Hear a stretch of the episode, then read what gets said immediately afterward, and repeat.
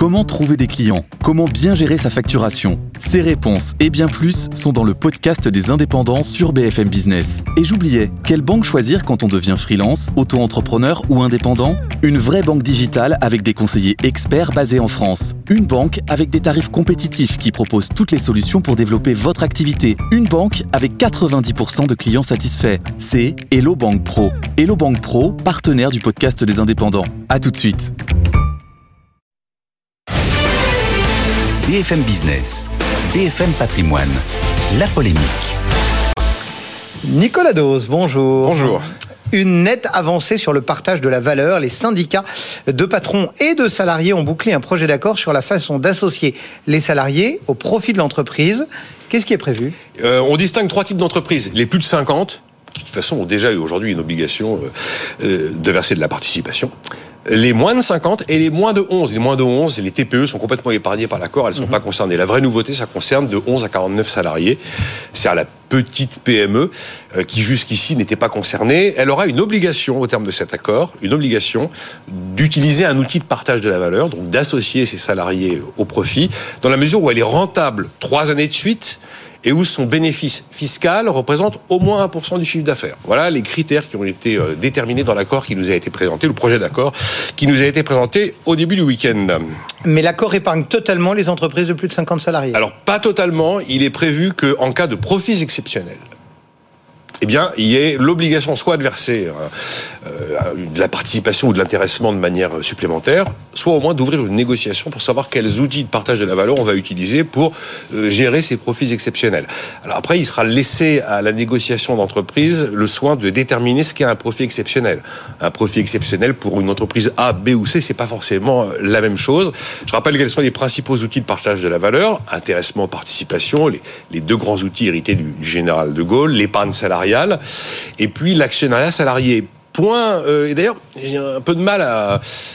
La prime de partage de la valeur ne figure pas dans l'accord. C'est la prime Macron. C'est la prime qui permet de, verser jusqu'à 6 000 euros par salarié jusqu'à 3 SMIC, euh, défiscalisée, euh, une prime de pouvoir d'achat. Elle figure pas dans l'accord. Est-ce que c'est parce que c'est un choix politique qui peut s'éteindre aussi vite qu'il est arrivé?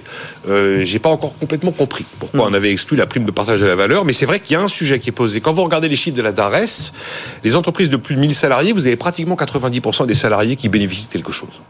Et les entreprises de moins de 50, il y en a moins de 20% qui bénéficient de quelque chose. Donc il y a un sujet qui se pose effectivement euh, pour les entreprises plus petites et qui n'est pas vraiment posé quand on parle des grandes. On a beaucoup euh, glosé sur Total Energy. Total Energy a d'ores et déjà annoncé une augmentation de tous les dispositifs de partage du profit avec les salariés avant même d'avoir annoncé ses, ses résultats. Donc j'ai envie de dire que c'est des entreprises qui sont mûres sur le sujet et pour lesquelles il se passera pas grand chose avec euh, ce projet d'accord qui nous est présenté là. Donc, projet d'accord, euh, ça veut dire qu'il s'appliquera Il s'appliquera quand Oui, Enfin, bah, projet, donc euh, signature. Donc signature, bon, le MEDEF va signer. On verra si les trois syndicats patronaux signent.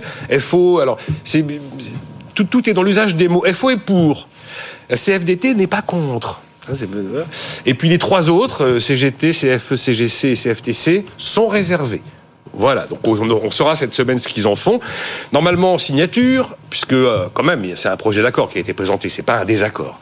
Et puis on va aller vers les branches qui vont ouvrir des négociations jusqu'à mi-2024 pour en fait faire une sorte de solution clé en main pour ces petites entreprises. Quand vous êtes une boîte de 45 personnes, vous n'êtes pas forcément équipé juridiquement pour mettre en place ce genre de choses, et notamment la méthode de calcul de la participation par rapport au profit. Donc, euh, une sorte de d'outil clé en main réalisé au niveau des branches. Vous remarquerez que on a sorti l'histoire du dividende salarié, cette fameuse idée de dividende salarié qui a été, euh, qui a tant irrité le patronat notamment à cause de l'usage du terme dividende. Et d'ailleurs, dans la lettre de mission du gouvernement, la notion de dividende salarié n'apparaissait pas, et la notion de dividende salarié n'apparaît pas euh, dans le dans le projet d'accord qui nous a qui nous a été présenté. ça Si- permettra aux opposants de continuer à gueuler sur le terme de dividende. oui, par exemple. En tout cas, si tout se passe comme ça, euh, normalement, début 2025, entre en vigueur l'accord qui a été euh, qui a été mentionné.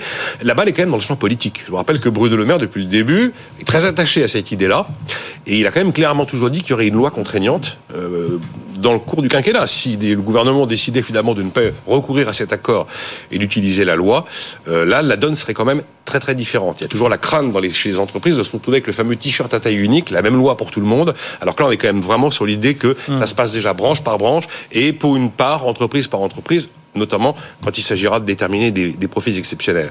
Après, il y a toujours une question qui est posée, mais malheureusement, elle n'est pas renseignée. On n'a pas d'éléments pour la renseigner. On n'a qu'une forme d'intuition pour imaginer que ça puisse exister. Et c'est probablement ce qui explique la réserve de trois centrales syndicales de salariés. C'est qu'évidemment, on se dit, plus il y aura de dispositifs d'amélioration du, pouvoir d'achat, de primes, de partage de la valeur, peut-être qu'en face, moins il y aura de hausse de salaire franche et définitive gravée dans le marbre. Et ça pose derrière quand même un autre sujet, et on en parlait ce matin avec Benjamin Coria, qui était dubitatif par rapport à ce sujet. Et il, il est vrai que de plus en plus, se mettent en place des systèmes qui sont peu ou prou euh, défiscalisés, désocialisés, où il n'y a pas de cotisation sociale. Mais il y a un moment, si avec le modèle social qu'on a, si on multiplie en permanence mmh. les exonérations Comment on va de cotisation, mais je, je, vois, il y a un moment, c'est tout simplement plus possible de financer le modèle social. Je dis pas qu'il y a une grand, un grand sujet à remettre à plat, tout ça. Il y a, bien sûr, il y a un sujet. Mais c'est vrai qu'on multiplie les dispositifs qui euh, ne participent pas au financement de la protection sociale. Déjà, vous savez qu'à un SMIC, il n'y a plus de cotisation patronale, pratiquement plus. Derrière, on va quand même se poser une question euh, de savoir si on garde en l'état tout le système de protection sociale qui est le nôtre, parce qu'il y a un moment, il faut réussir à le financer.